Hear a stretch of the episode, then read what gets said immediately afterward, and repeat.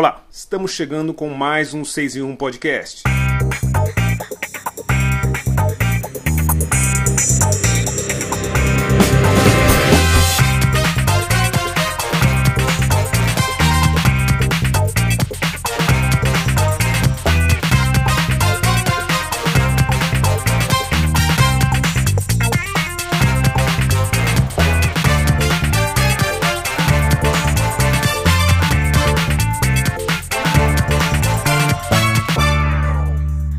E nosso último dia de carnaval foi no camarote do Bar Brahma, em São Paulo. Nos desfiles das campeãs, a gente encontrou com a sambista e deputada estadual Leci Brandão. Amiga de muitos anos, Leci conversou com o 6 em 1 podcast sobre o carnaval de 2022. Depois de pedir bênção, perguntamos se este foi o carnaval mais negro que ela já participou até hoje. Eu sou Djalma Campos e este é o 6 em 1 podcast.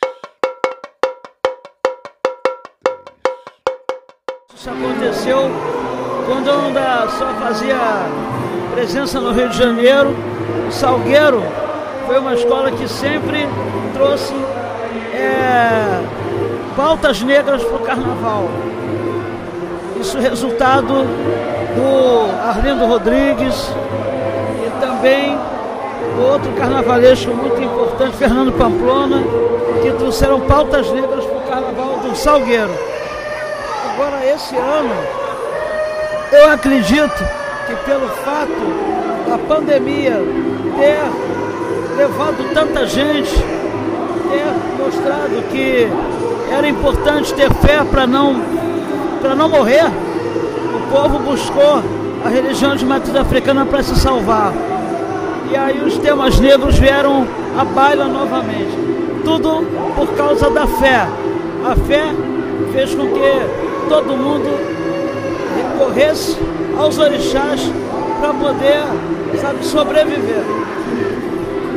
Como você recebeu o fato da Grande Rio ter vencido o enredo sobre Exu? Foi a primeira vez que uma escola levou Exu para a avenida.